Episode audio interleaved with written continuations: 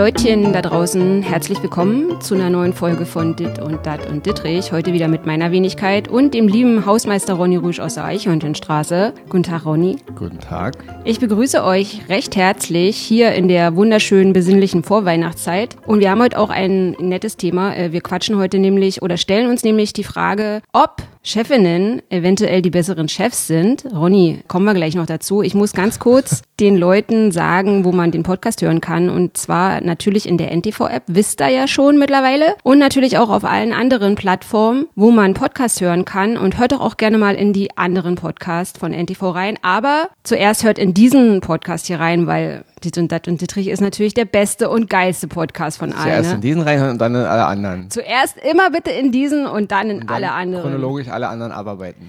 Jetzt sind wir hier heute zusammengekommen, um so ein bisschen zu plaudern. Äh, Ich möchte euch heute auch mal gerne dazu animieren, doch so ein bisschen an dieser Podcast-Runde teilzunehmen. Also jetzt äh, natürlich erstmal, äh, dass ihr so zuhört, aber ihr könnt mir auch sehr gerne schreiben, denn heute geht es um Chefs und Chefinnen und ich würde mich freuen, wenn ihr mir eure Erfahrungen über eure persönlichen Erfahrungen über euren Chef oder über eure Chefin schreibt. Natürlich könnt ihr das alles sehr gerne anonym machen, weil ich habe jetzt so zwischen den Jahren kommt man ja immer ein bisschen mehr zur Ruhe und habe mir mal so überlegt, äh, was waren das eigentlich für Chefs, die mich so in meinem Leben begleitet haben? Und was waren das für Chefinnen, die mich in meinem Leben begleitet haben? Und waren das gute Chefs oder waren das Tyrannen, Despoten oder irgendwelche Sacknasen? Und äh, ja, ich habe halt überlegt, wie geht es euch damit, wie geht es anderen Menschen damit, ist das überall so, seid ihr glücklich mit eurem Chef, lasst es mich gern wissen. Ronny, hast du einen Chef oder bist du dein Ähm, eigener ja, Chef? Nein, Ronny, ja, ich meine, ich wäre gerne mein eigener Chef. Nein, Ronny hat einen Chef. Bist Also, du zufrieden mit deinem Chef? der Typ ist momentan, also der, den man unmittelbar als mein Chef einordnen könnte, ja, mit dem bin ich, bin ich zufrieden. Ich meine, ich könnte zwar viele Dinge wahrscheinlich besser als er, aber trotz, aber er ist trotzdem ein anständiger Kerl. Ja, das ist ja auch immer so die Sache, dass es, dass ich glaube, äh, dass es sehr viele Menschen annehmen, dass sie einige Dinge oder viele Dinge besser machen würden als ihre Chefs. Und ich glaube, in der Regel ist es auch so, oder? Ja, denkt man, sag ich jetzt auch gerade. Ja. Aber ich habe mal mit jemandem gesprochen, der mal Chef war und dann, dann wieder zum Angestellten gewechselt ist. Mhm. Und der hat irgendwie äh, wirklich gesagt, er war wieder entspannter und glücklicher, als er wieder angestellt war. Ja. Und nicht die Verantwortung hatte, irgendwie Rede und Antwort zu Mhm. stehen. Also ich glaube, man, es gibt natürlich eine Menge schlechte Chefs und Chefinnen, keine Frage. Aber ich denke, man kann immer erst darüber reden, glaube ich, wenn man es gemacht hat. Also ich frage mich ja immer so, also wenn ich darüber nachdenke, was ich so für Chefs hatte, dann äh, überlege ich halt natürlich, weil ich schon meine, dass ich ein Mensch bin, der über sich und über das Erlebte viel reflektiert und ja, dass ich jemand bin, der, der nachdenkt und vielleicht suche ich auch ganz oft so, dass die Schuld auch bei mir, was vielleicht in manchen Fällen okay ist, aber oft auch nicht okay ist, aber ich bin schon äh, ja in meiner Zeit als Angestellte, also mittlerweile bin ich ja nicht mehr angestellt, aufgrund dieses akuten Autoritätsproblems mit Chefs arbeite ich ja als freie Autorin, aber ich habe schon echt schlechte Erfahrungen mit Chefs gemacht. Also ich glaube, wenn ich jetzt so genauer darüber nachdenke, die allerschlimmsten Erfahrungen mit Chefs habe ich gemacht, als ich in der Gastronomie gearbeitet habe, während der Uni. Ja, weißt du? das kann ich mir vorstellen. Also diese, dieser Gastrobereich, also diese ganze Gastronomie, das ist, ich habe da neulich bei Lanz ähm, im ZDF, äh, wie heißt dieser Typ? Warte mal, Rach, der, Ra- Rach, der Restauranttester. Ja. Da habe ich gesehen, also hat er mit Lanz irgendwie gesprochen über so die Gastronomiebranche und so und dass die halt keine Auszubildenden mehr finden und so und dass die halt sozusagen sich grundlegend ändern müssen. Also dass dieses ganze Gebaren, so du bist nix, du kannst nix, so bück dich hoch, schleim dich ein, so frei nach Deichkind, weißt du, dass das, dass das absolut äh, heutzutage ja obsolet ist, dass das nicht mehr funktioniert, dieses von oben nach unten Gestampfe und so, dass, dass die absolut ihre Philosophie überdenken müssen, weißt du? Und da, also das war bei mir zum Beispiel ganz schlimm. Also ich hatte mal einen Chef und zwar habe ich während der Uni mal in so einem Fünf-Sterne-Hotel gekellnert und zwar war das an der Bar dieses Hotels. Also das waren eigentlich ganz angenehme Arbeitszeiten, immer so 18 bis 2 Uhr. Und Super halt Arbeitszeiten. Super Arbeitszeiten für mich. und da waren immer so ähm, ganz viele so einsame Geschäftsleute, die da halt in diesem Fünf-Sterne-Hotel irgendwas äh, in, in Berlin am Start geschäftlich zu tun hatten. Und dann da halt an der Bar rumgehangen haben. Und da waren ganz oft so junge Prostituierte, die da so gesessen haben und dann am Anfang habe ich war ich ja total naiv und doof und habe das überhaupt nicht gerafft. Ich habe gedacht, meine Fresse, ey, was hängt die irgendwie anderthalb Stunden an ihrer Weißweinschorle da fest und so. Und dann habe ich halt gemerkt, dass wie so eine Akquise war und dass die dann sozusagen abchecken, wer abchecken und dann ja. mit den Typen verschwunden waren. Und da war ein Typ, das war irgendwie äh, so ein etwas älterer, dicker, ich erinnere mich daran. Und der hatte halt irgendwie richtig Fettasche. Und unser Barchef hat ihm immer so die Cocktails serviert und so. Und ich habe halt immer so gemerkt, dass wenn ich an den Tisch gegangen bin, dass der mich immer so tätscheln will, wisst ihr? Also so richtig unangenehm. Der Chef jetzt? nee, dieser, dieser Typ, dieser okay. Gast. Und ich immer so, oh, der kotzt, der kotzt mich an. Und dann kam der halt auch relativ oft, weil das irgendwie sein Stamm-Fünf-Sterne-Hotel da war. Und hat halt immer da gesessen und ich musste den halt immer dem seine scheiß Cocktails bringen. Und der war immer übergriffig irgendwie mm. auf eine ganz unangenehme Art. Und dann hat er, ähm, erinnere ich mich, dann habe ich das mal diesem Bartypen gesagt, also diesem Barchef, habe gesagt, ey, kannst du mal den Cocktail selber dahin bringen und so. Und dann hat er mir echt so befohlen, dass ich so nett zu dem sein soll, weil er halt total viel Kohle in dieser Bar lässt. Mm. Also das waren so Sachen, wo ich so denke, ey, kann das heutzutage auch noch passieren? Also es war halt während der Uni 2010, ja, es war... Äh, ich meine, klar, wir haben zwar hier MeToo-Debatte und, ja. und, Frauenrechte und, und immer Gleichstellung, aber ich glaube, wenn man mal den Finger in die Wunde legen würde, sind so eine Dinge heute immer noch gang und gäbe. Ja. Also kann mir nicht vorstellen, dass, dass es also das war echt ganz unangenehm. Und wenn ich jetzt das alles so Revue passieren mhm. lasse, was für Chefs ähm, ich hatte und dass ich so, wenn ich darüber nachdenke, hatte ich vielleicht auch mal coole Chefinnen oder so, dann muss ich sagen, ich glaube nicht. Also mittlerweile ist es ja so, wie gesagt, ich bin ja frei und die Chefs, die jetzt von den Festangestellten die Chefs sind, sind halt in dem Sinne meine Auftraggeber, aber mit denen komme ich super klar. Nette Leute, nette Typen. Und vielleicht liegt es auch daran, dass ich ja nicht mehr fest angestellt bin. Aber so damals, ähm, so in meinen jungen Jahren als fertig studierte Literaturwissenschaftlerin, äh, die irgendwie in die Medien reingeplumpst ist und in irgendwelchen Werbeagenturen dann gearbeitet hat, also Praktika, Praktika, Praktika noch und nöcher, das war immer, also es war immer schlimm. Ich habe ja nun immer nur mit Chefs zu tun gehabt. Ja. Ich meine, natürlich hat jemand, der irgendwie einen Posten hat, wo er halt leitende Funktion hat und Angestellte unter sich, natürlich Verantwortung und er muss irgendwie Rede und Antwort stellen und alles ein bisschen zusammenhalten und so. Natürlich wächst da immer ein kleiner Druck mit draus, ne? Mhm. Man, man ist natürlich der Sache ausgesetzt. Man macht sich auch noch im Kopf, wenn man halt schon zu Hause ist, obwohl der Angestellte im Grunde sagen kann, so, ich bin jetzt fertig. Also in der Regel, natürlich auch, ist auch nicht immer so. Dennoch ist meine Erfahrung natürlich schon, dass, ja, das ist natürlich ein menschlicher Zug, gibt Menschen ein bisschen Macht über jemanden und schon kommen halt doch schon ihre schlechten Charakterzüge raus. Ja. Ne? Ich habe das auch schon wirklich bemerkt, also oft bemerkt, dass Menschen, die halt irgendwo Verantwortung haben und über Menschen eine Macht ausüben können, dann leider eben unangenehm werden. Ja, unangenehm, unangenehm, eklig, cholerisch, was auch immer. Cholerisch. Ja, und das ist natürlich nicht jeder natürlich, aber ich habe die Erfahrung gemacht. Das ist echt viele. Die sind. meisten sind nicht gut. Also, also, ja, und aus Erfahrung davon zehrt man ja auch, weißt du? Und damit, ähm, ja, damit arbeitet man. Und ich habe auch überlegt, also ganz oft, dass ich so dachte, ey, wieso ist denn das jetzt so ein, wieso ist denn der Typ so ein Arschloch? Also es ist ja vollkommen okay, wenn man hier Chef ist und wahnsinnig viel Verantwortung hat über 300 Mitarbeiter oder so. Ich verstehe das alles, dass da irgendwie, dass man da eine gewisse Autorität ausstrahlt oder ausstrahlen muss, weil es heißt ja auch irgendwie sanften Chefs wird ganz gern aufs Dach gestiegen und ja, es ist halt wie so diese, wenn man so an die Schule, wenn ich an meine Schulzeit zurückdenke, weißt du, so dieser Mathelehrer, der so mega streng war und dich in die Ecke und raus und rumge... Du, da haben wir aber alle pariert und die mega nette Kunstlehrerin, die irgendwie alle immer gelobt hat und wo du für jeden Rotzen eins Minus gekriegt hast. Also da hat ja niemand auf die gehört. Da war immer ein Ramba in der Klasse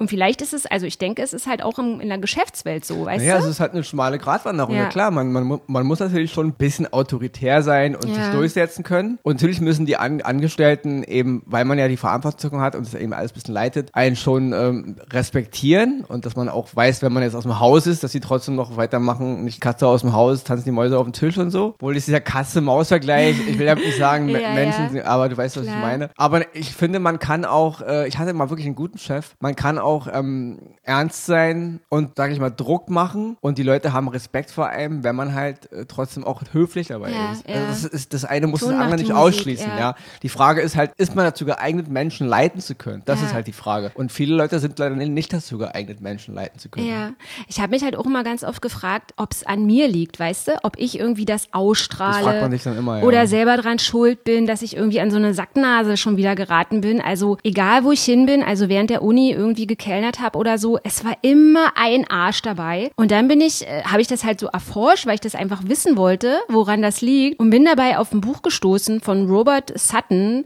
Äh, das ist so ein äh, Professor, der hat das Buch geschrieben, Der Arschlochfaktor. Also warum, also das heißt vom geschickten Umgang mit Aufschneidern, Intriganten, Despoten in Unternehmen. Und da habe ich halt gemerkt, dass ganz oft eben so Strategie dahinter steckt, warum die dich da irgendwie behandeln wie den letzten Nappel und dass die versuchen, die Leute auf der Teppichetage äh, klein zu halten und so und ja, irgendwie versuchen, Aufstände niederzuschlagen, dass da ja nicht. Also es hat halt schon alles irgendwie System. Und dazu gehört eben unter anderem auch Mobbing. Mhm. Und da habe ich halt gemerkt, also dieses Wort Mobbing, ich habe das schon erlebt, äh, wo mir das noch nicht mal so richtig klar war, dass das eigentlich Mobbing ist, weißt du? Also ich finde zum Beispiel mal, also es ist jetzt so die Sache ähm, Chefin, wo ich so dachte, cool, eine Chefin.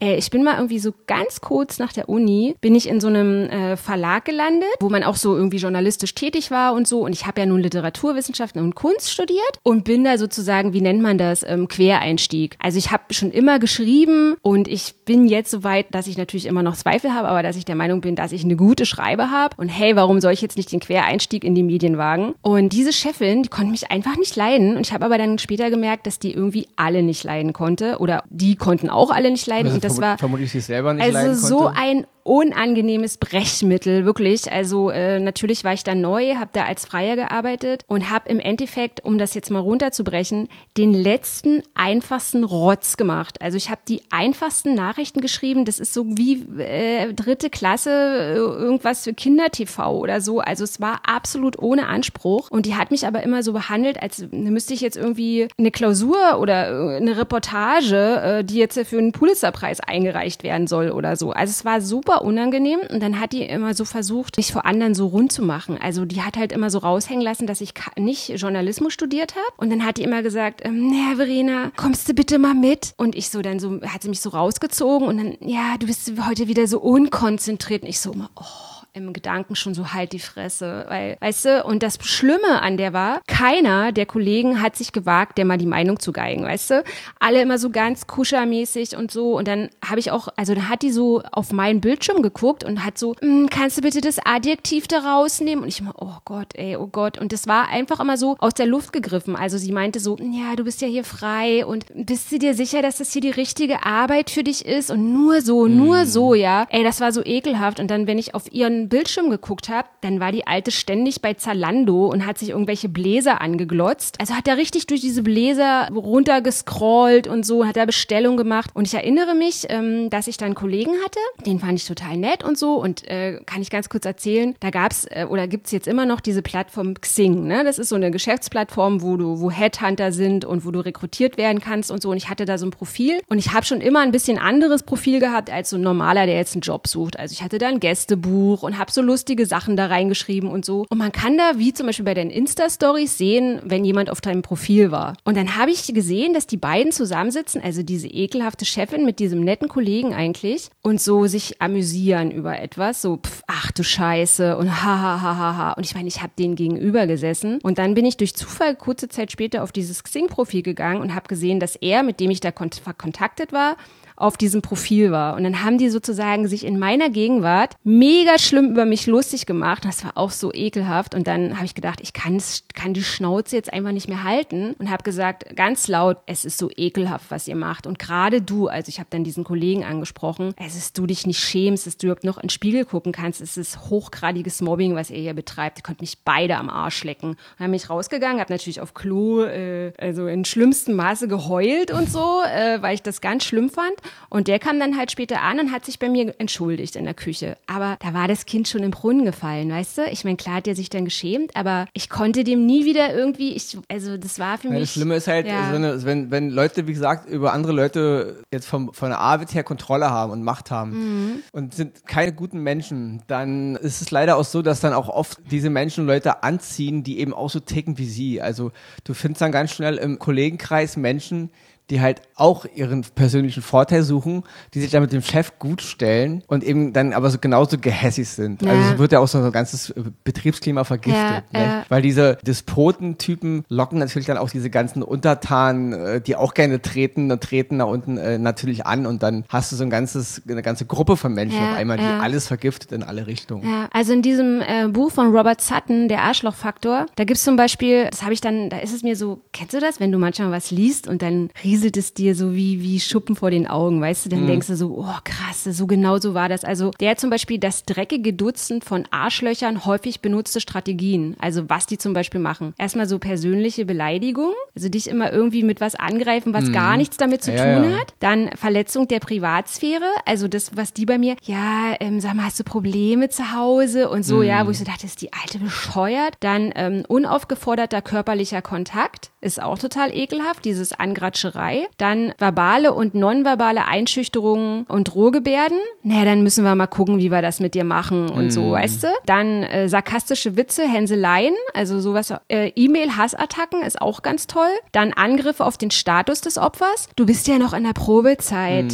Auch total ekelhaft. Öffentliche Demütigung und rüdes Unterbrechen, wenn jemand was sagt. Also so, Moment jetzt mal, äh, weißt du, auch total ekelhaft. Dann janusköpfige Attacken, bewusstes Anstarren, ist auch total eklig, hat die auch ständig bei mir gemacht. Und da Leute wie Luft behandeln, weißt du, also das ist so, das, das sind so amtliche Arschlöcher und davon gibt's halt echt viele. Ich habe da auch mal sowas erlebt, was ich auch sehr hasse, sind diese Worte, unter anderem das Wort, äh, also der Satz, jeder ist ersetzlich, ja? Ja. Also du bist gut, du bist echt gut in dem, was du tust, ja? Also wirklich, du bist auch besser als viele deiner Mhm. Ja. Kollegen und dann wirst du halt irgendwie zum Chef gerufen, weil er mal eine Gehaltserhöhung will und dann kommen so Sätze wie, ja, sie, sie, sie machen einen guten Job, aber Draußen warten noch zehn Genau, andere auf ihren immer nicht vergessen, jeder ist, also, und das Ja. ist wirklich, also, die Erfahrung muss ich leider mal, jetzt mal mitteilen. Es ist leider so, nicht jeder, also, es ist Ja. nicht jeder ersetzlich, ja. Es gibt manchmal äh, Leute, die, die ihre Arbeit machen und sei es jetzt wirklich in einem IT-Unternehmen, in einer Bank oder in einer Stadtreinigung, wenn die dann irgendwo fehlen an irgendwelchen Schlüsselstellen, dann leidet das ganze, das, das ganze äh, Klima darunter Ja, und ja. auch die Arbeit der ganzen Abteilung leidet Ja. darunter. Also dieser Satz, jeder ist ersetzlich, der ist absoluter Schwachsinn. Ja. Ja. Und jeder Chef, der diese, der diese Floskel benutzt, ja, den sollte man eigentlich sagen, jeder, der diese Floskel benutzt, der ist ersetzlich. Ja. Aber zu sagen, jeder ist ersetzlich, na, das ist ganz schlimm. Ja. Kennst du die Serie Succession? Ja. Die gucke ich gerade. Die ist, kann man vielleicht unseren Hörern kurz äh, sagen, worum es geht. Also da geht es um so ein riesiges, also was ist denn die Steigerung von riesig? Gibt's da noch eine Höhe? Gigantisch. Äh, gigantisches Medienunternehmen in Amerika, äh, also Familienunternehmen. Und sind die, also die werden auch, sind die Hitler? Also die sind irgendwie alle Hitler. Also die sind schlimmer als diese, wie werden auch immer in der Serie so genannt, die reißen alles an sich und die sind irgendwie, also jenseits von Gut und Böse. Äh, und da ist es jetzt gerade so, dass dieser oberste Oberst, also dieser obere Chef, hat gerade irgendwie einen Gehirnschlag oder so gehabt, äh, versucht sich jetzt 80-jährig oder soll sich 80-jährig aus diesem Familienimperium zurückziehen. Und jetzt wird halt geguckt, wer übernimmt jetzt seinen Posten. Also es soll natürlich in der Familie bleiben. Interne Machtkämpfe kriegt's jetzt der Sohn, kriegt's jetzt, wird jetzt die Tochter CEO. Und das ist halt so wahnsinnig interessant. Der Typ ist halt 80, noch so eine alte Garde, so ein bisschen alter weißer Mann, weißt du? Und die haben halt Frauen als Chefinnen noch nicht so richtig auf dem Schirm als CEO oder so. Und er, er sieht jetzt natürlich seinen Sohn an erster Stelle. Und ganz oft ist es aber so, dass du so Sequenzen siehst, wo du denkst, die wäre als Chefin, also wenn die das leiten würde, die würde das viel besser in die, in die Zukunft bringen. Also die wäre viel zukunftsorientierter, viel offener als zum Beispiel jetzt ein ein Mann das machen würde. Also das finde ich da auch interessant, weißt du, weil, Naja, weil wenn man mal so in den letzten Jahrzehnten so beobachtet, Frauen, die in Führungspositionen kommen, also jetzt in großen Unternehmen oder Ja. auch in der Politik, man hat oft immer nur so das Gefühl, weil sie ja nun in so einer Männerwelt Mhm. sich behaupten müssen, dass sie im Grunde, ist vielleicht jetzt so, so ausgedrückt, aber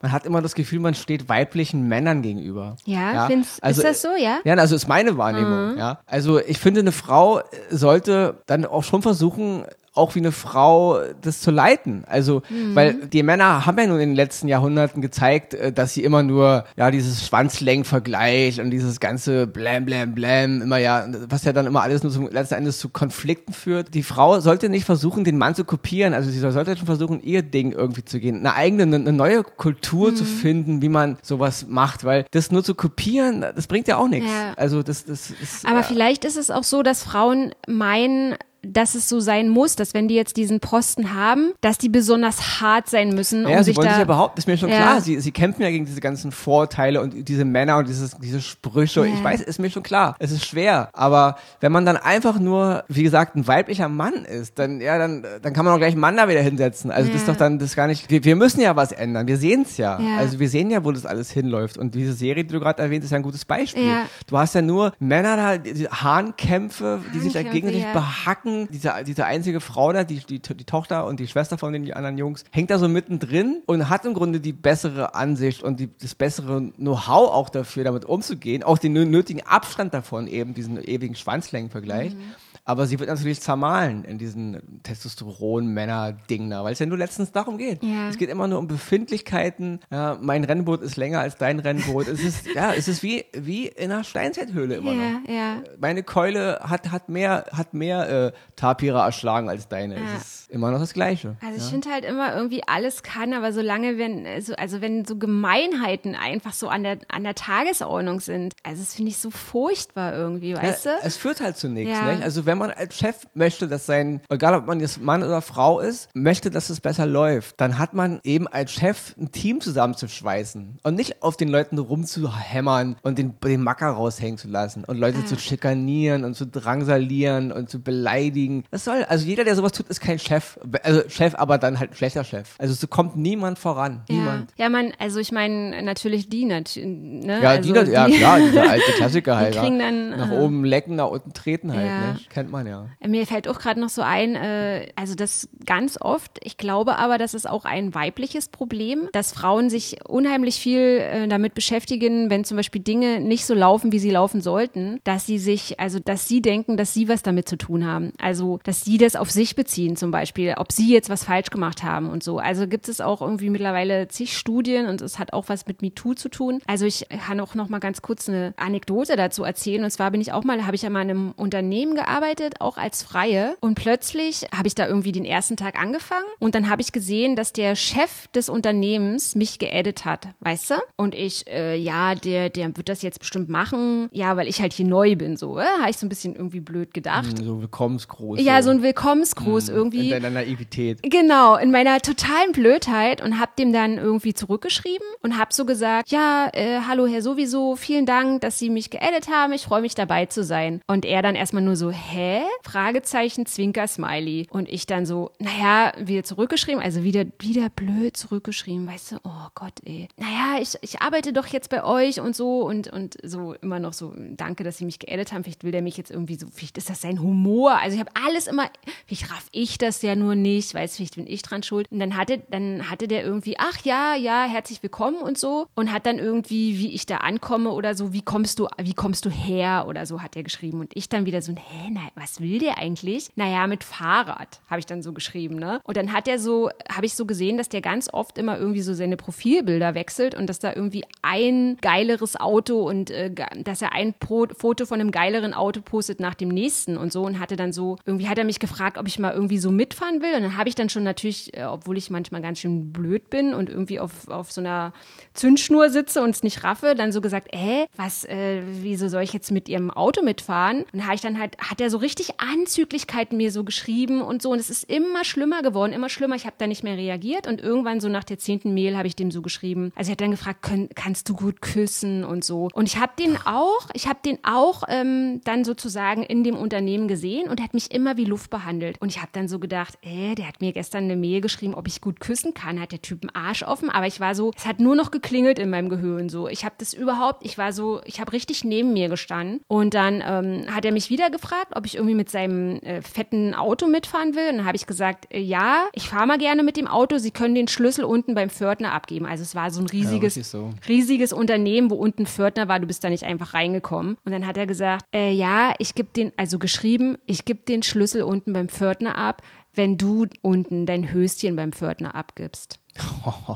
Ja, Und ich habe so gedacht, was ist denn das für eine Pissnelke? Es war, ich meine, es war. Ja, das ist nicht eine Pissnelke, das ist ein, äh, den sollte man eigentlich aus, aus von seinem Stuhl Ja, und später, später habe ich dann erfahren, dass der das ganz oft gemacht hat. Also ich meine, der hatte irgendwie eine Frau und vier Kinder oder irgendwas. Und der war da der absolute Oberindianer und da hat so eine Angst auch geherrscht in diesem Unternehmen. Also gab es natürlich die typischen äh, Speichellecker und Arschkriecher. Und der ist so, äh, ja, irgendwie ist er mit so Sonnenbrille rumgerannt und ey, wie findet ihr meine Brille von Deutsche und Gabbana? Und alle so, oh, toll, Chef, toll, Chef. Und ich so, ey, das muss jetzt, das muss jetzt mal irgendwie jemand mal sagen, was der Typ hier macht mit den Kolleginnen. Und dann ist rausgekommen, irgendwie das eine hat den irgendwie angezeigt. Also er hat sich dann wirklich gewehrt, hatte dann auf gut Deutsch die Eier gehabt, hat den angezeigt. Und ich weiß auch nie, was daraus geworden ist, weil der ist dann zu einem anderen Unternehmen gewechselt. Ich weiß auch nicht, was der Ja. da jetzt macht. So ist es ja, und da wahrscheinlich sind dieselbe Nummer. Ja, und das Krasse, ich habe den natürlich dann mal so in Anführungsstrichen ein bisschen gestalkt. Also habe da so bei Google geguckt, so was ist aus dem geworden und so. Und da gibt er sich jetzt so als Lehrer so für den Journalismus und, und, und was er den Leuten, den jungen Studenten alles beibringen kann und so auch in einem anderen Land. Und ich habe so gedacht, ey, das ist so ekelhaft. Und ich habe natürlich auch immer noch so die E-Mails, aber gib dein, gib dein, und dann hat er noch geschrieben, ich soll mein Höschen beim CVD, also beim Chef vom Dienst und wo ich hätte überall mein, mein Höschen abgeben können, so, weißt du, damit ich, ich habe hab so, und das Krasse ist, es hat echt ewig gedauert, bis ich gerafft habe, dass der einfach ein total übergriffiger Wichser ist. Weißt du, wie schuldig ich mich gefühlt habe? Und dann habe ich erst später durch diese ganze MeToo habe ich halt erst gemerkt, dass das, dass das ein generelles Ding bei Frauen ja, das ist ist. ja die Methodik, die Ja, dahinter steckt. Ne? dass Frauen sich peinlich berührt fühlen, die fühlen sich äh, schlecht und so. Aber jetzt müssen wir natürlich hier in unserer netten Plauderrunde irgendwie, ja, es ja, gibt aber, natürlich. aber sind jetzt Männer,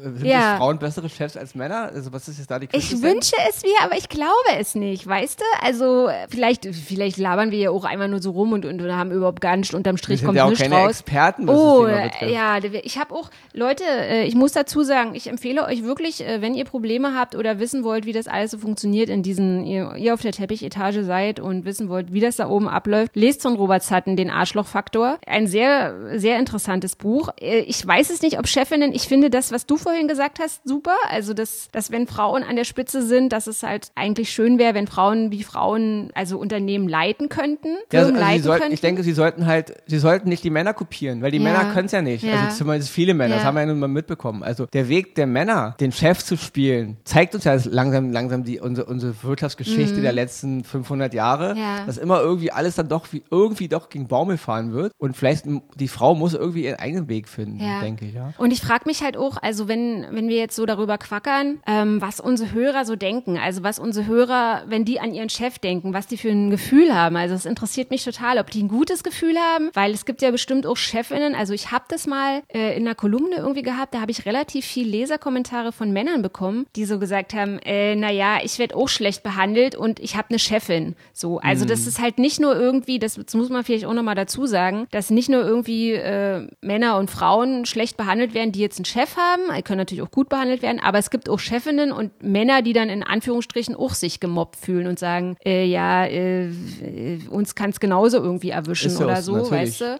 Das heißt, Überstunden. hat in Äh, dem Moment nichts mit den Geschlechtern genau. zu tun. Ja. Weil Menschen sind immer noch Menschen. Und ich, also was ich noch loswerden würde, ist, ich habe einige Freunde, die immer so viel auch leiden unter ihren Arbeiten und unter Mhm. ihren Chefs und so. Und ich habe einmal die Erfahrung, ich habe einmal habe ich wirklich gekündigt in meinem Leben, weil es ist halt so schlimm geworden mit dem Typen, also dem Verantwortlichen. Ich habe ihn auch zur Rede gestellt und ihn richtig auch dann wirklich, da habe hab ich den Chef mal vor ver- versammelter Mannschaft rund gemacht. ach echt?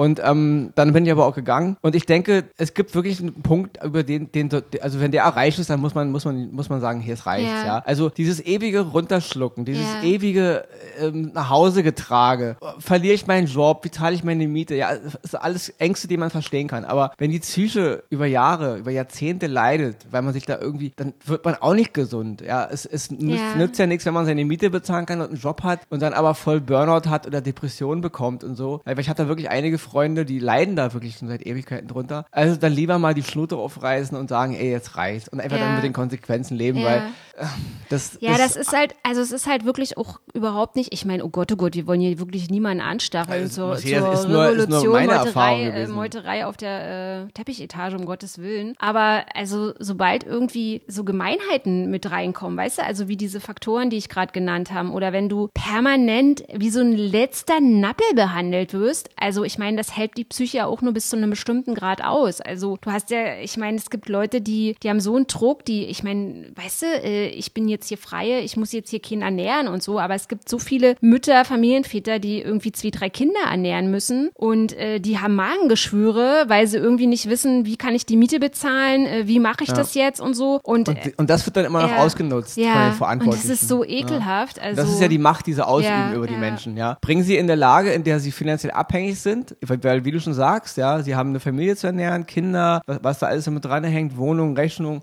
und dann kann ich sie ausbeuten und runterdrücken bis zum geht nicht mehr, bis zur Schmerzgrenze und darüber hinaus. Aber auch so dieses schwangeren Ding, wisst ihr? Also ich meine, das übersteigt jetzt vielleicht diesen Podcast hier, diese Podcast-Folge, aber so äh, auch teilweise so Fragen, die so damit nischt, so ist ihre Familienplanung abgeschlossen und ja, äh, also das ist, sind alles ja. so Sachen. Und ich finde jetzt so geschlechterübergreifend Chefs oder Chefinnen, ich finde halt wichtig ist, also egal was, wichtig ist halt, dass man halt fair bleibt. Also man kann eine strenge Chefin sein oder man kann auch ein Chef sein, der so vielleicht ähm, ja zu von mir aus in äh, irgendwelchen Gesprächen dazu neigt, auch mal aus der Haut zu fahren oder ein bisschen cholerisch zu werden oder so, solange der Mitarbeiter halt weiß, das Wort, also das kleine Wort, der, das irgendwie aber ganz wichtig ist, finde ich, ist das, der, das Fairness. Weißt du? Mhm. Also er kann streng sein, er kann, ah, machen Sie doch das jetzt noch bitte, aber er muss halt dabei fair bleiben. Also das, ja. ich finde so dieses, diese Unfairness, dieses äh, teilweise so ekelhaft ausbeuterische, du bist nichts, du kannst nichts, 10.000 Leute warten auf deinen Job, mach Überstunden, schenk deinen Urlaub dem Konzern. Ähm, das sind so Sachen, wo ich so denke, ey, das ist absolut, es ist jetzt, das, das muss sich ändern, ja. weißt du? Bestimmt hat sich auch schon in ganz vielen Unternehmen auch geändert. Ja, naja, aber auch vieles geht natürlich auch wieder rückwärts, nicht? Mhm. Klar, wir haben da viel viele Fortschritte gemacht in der Arbeitskultur, aber wenn man jetzt so in den letzten Jahren so beobachtet, geht ja auch eigentlich vieles wieder äh, so genau in die andere Richtung. Ja, also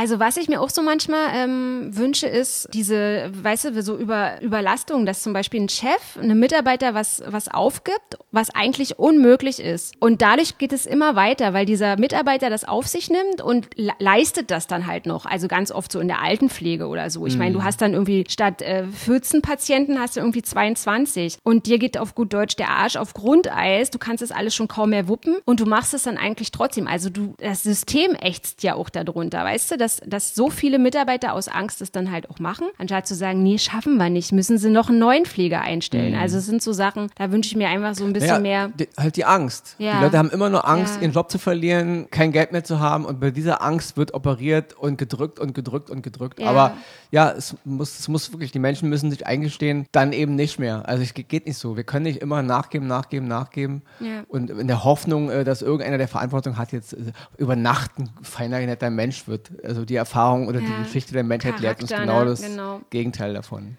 Ihr Lieben da draußen, das war unsere kleine Plauderrunde heute zum Thema Chefinnen und Chefs. Äh, wir sind nicht so richtig auf, wir haben es nicht so richtig aufgedröselt, wer ist jetzt der bessere, wenn ihr da eine Idee habt, äh, auch wenn ihr keine Idee habt, ihr könnt mir sehr gerne von euren Chefs oder euren Chefinnen berichten, von euren Erfahrungen berichten, schreibt mir gerne, hinterlasst mir einen Kommentar, was auch immer. Äh, übrigens, wenn ihr auch, wenn jetzt hier auch ein Chef oder eine Chefin zuhört und die vielleicht gerade auf der Palme sind und sich zu Unrecht behandelt fühlen, auch ihr könnt mir sehr gerne schreiben. Hinterlasst mir einen Kommentar, was auch immer. Ich freue mich über eure Antworten und über eure Mails. Aber auch an die Chefs und Chefinnen, der Satz, jeder ist ersetzbar, ist für den Arsch. ich gehe zu meinem Chef und verlange eine Gehaltserhöhung. Ja, das machen wir jetzt mal. also, ihr Lieben, vielen, vielen Dank fürs Zuhören und wir hören uns heute in einer Woche wieder. Bis dahin, tschüsschen. Ciao.